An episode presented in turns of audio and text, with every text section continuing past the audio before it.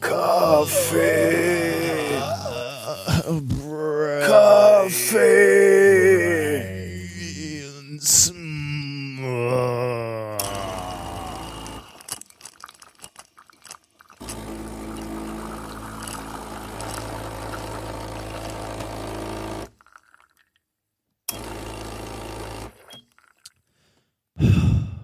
Morgen! Moin, wenn du mich suchst, ich äh, bin heute im Labor. Ich bin drüben schreiben.